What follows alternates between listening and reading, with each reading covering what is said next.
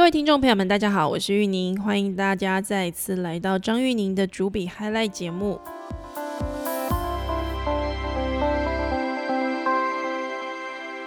今天我们来跟大家谈谈疫情对于全球经济的影响，还有政府在这一段期间怎么样扮演他们的角色。这样子的变化对于我们未来的政治经济结构有可能带来哪一些变化？我们就从波音这一家公司最近的股价变化来看就可以了。如果你有在买股票，或者甚至你有在关注美国的股市，应该知道过去这段期间，美国的股市受到非常巨大的影响，出现了前所未有的熔断的状况，而且是连续好几次。那波音这一家公司的确也在这个熔断的过程当中，股价发生了剧烈的变化。呃，我们来看他们在过去五年的股价变化，在二零一六年跟二零一七年的时候，他们的股价大约在平均一百五十七块美元左右震荡来回。可是，在一七年跟一八年以后呢，就持续的成长，一八年到一九年更是快速的增加。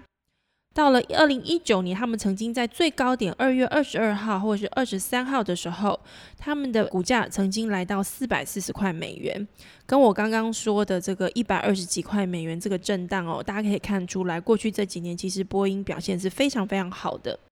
它的股价其实在过去这两年持续都徘徊在三百到呃四百之间哦，也就是说，如果你在二零一七年的时候买了波音的股票，应该会大赚一笔。那在前几周熔断的时候，波音发生什么事情呢？它的股价跟很多公司一样，都垂直性的、悬崖性的往下掉。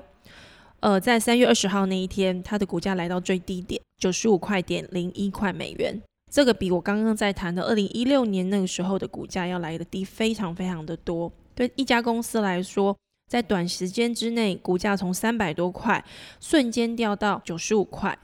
可见它对它的市值的影响会有多大。那波音这家公司呢？它在这个时候就跟美国政府求援了。他们在三月十七号，事实上在他们的这个股票市值跌到九十五块之前，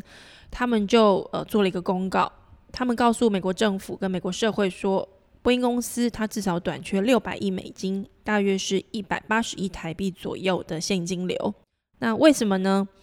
因为整个疫情让所有的航空公司全部都断航了。在断航的状况之下，都没有公司要去定制新的飞机。那因为这个状况，航空业亏损，波音当然也就没有办法卖飞机。没有这些卖飞机的款项，他们所有的现金流却全部都出了问题。波音是一家私人的公司，它不像台湾一样，华航是有交通部的关股持股比例的。所以波音当它出现这样的状况的时候，美国政府看是没有任何理由要去帮忙波音。可是出乎意料之外的。就在三月十八号，也就是三月十七号，波音公司公告之后的第二天，美国的财政部就火速释出两张备忘录，里面的内容很简单，大概意思就是说，他们要帮波音打造量身定做的纾困方案。根据当时的资料，美国财政部说，他们要提供至少五百亿的借贷给波音这一家公司纾困。这样的新闻在台湾看起来会觉得非常不可思议。其实，在美国社会也觉得非常的不可思议。台湾至少有非常多的国营企业，在很多金融危机发生的时候，我们会很自然的认为政府会出手去救治一些重要的企业，比如说电子产业，因为它对台湾的经济成长跟经济的运作非常的重要，或者是像华航这样的公司，又或者是某一些呃交通部它所管辖的这些半公营的这样的公司。因为政府在里面有股份，所以他有责任要去救这样的公司。可是波音没有美国政府的持股，那美国政府为什么要那么急着赶快救它呢？如果你了解波音公司他们的产品，大概就知道为什么。因为美国政府是波音公司最大的客户，美国政府所买的飞机不是我们刚刚说的民用机，而是美国的战机。波音公司有三分之一的收入来自于美国国防部。也就是说，全美的军机订单很多都来自波音，因为波音身上有太多美国的国家机密了，所以对美国政府来说，他们绝对不能倒。这样的状况跟我们在台湾看到的有一点不太一样，因为对美国市场来说，美国其实是一个不崇尚国营企业的政府体系。对我们来说，我们很难想象，在美国，不管是水电、瓦斯、铁路、管线相关的这些服务的企业，都不是国营体系。因为只要跟社会主义沾上一点点边，在美国社会就会很容易被贴上红色渗透这样的标签。所以对美国来说，虽然军机跟军用的这些设备是美国政府维持在全球霸权很重要的产品来源，但他们的这些设备都是民营制造的。波音一哭穷，川普总统就直接出面主导，要来向波音纾困。这样的做法在美国社会其实还是引起了一些讨论，因为这次新冠肺炎造成的全球性的这样的航空公司的断航是过去所不曾发生过的，所以对波音来说，他们没有意料到会发生这样的事情；而对美国政府来说，对美国社会来说，这也是全新的一个状况。因此，美国社会内部出现了一些讨论。到底美国政府应不应该用全民的公帑来对一家私人公司伸出援手？有些人并不这么认同，而且可能还是川普阵营的。曾经被川普指派为驻联合国代表的共和党党员 Nikki Haley，就因为这件事决定辞去他在波音的董事成员的职位，因为他认为如果波音拿了公部门的资源，那对其他的小企业十分的不公平。对波音伸出援手，不是美国政府应该扮演的角色。黑利在这件事情上面表达他非常强硬的姿态，而黑利所代表的保守党，事实上在过去也是最强调不应该由政府伸进市场的手，而针对任何的单一企业给予纾困的。然而，就在川普担任总统的这段期间，他却决定了一个过去所不曾发生过的纾困案。对川普来说，他更担心的可能还有失业问题。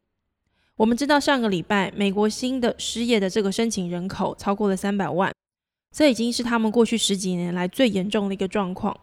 如果波音倒闭，会有两千五百万份工作会消失，可能就会有两千五百万个人会失业，而他们背后所参与的家庭的人数会更多。所以，如果波音倒了，美国可能还有一大群人会倾家荡产，而对美国严重的这个失业问题就更加的严峻了。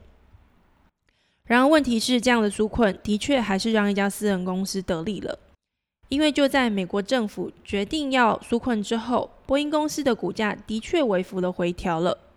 到目前为止，我们看它在三月二十六号的股价，从原本的九十五块回档到一百八十块。所以，如果有内线消息的人，在三月二十号他来到低档九十五块的时候买进波音，然后在一周之后就把这个股票给卖掉，他的获利将近是两倍。这也是为什么美国这样的纾困的做法，在美国社会会引起讨论的一个原因。接下来，新冠肺炎对于全球市场、对于很多的企业跟对很多政府来说，都是一个极大的挑战。除了波音之外，我们会看到更多的公司，而且是大型的企业遭遇到这样子的挑战。在这样的状况之下，政府到底应不应该干预呢？或者是政府是不是必要性的接管一些大到不能倒，或在功能上面不能倒的企业？这会在接下来的半年之间，成为全球政治、经济、社会一个重要的讨论的问题。我们要怎么思考这件事呢？IMF 说，政府必须要进来干预。它的目的不是要削弱自由市场，而是为了在这样一个空前的危机跟病毒造成的危机的状况之下，维护自由市场的运作。你的看法是否跟 IMF 一样呢？今天我们的节目就到这边，谢谢大家收听，我是玉宁，拜拜。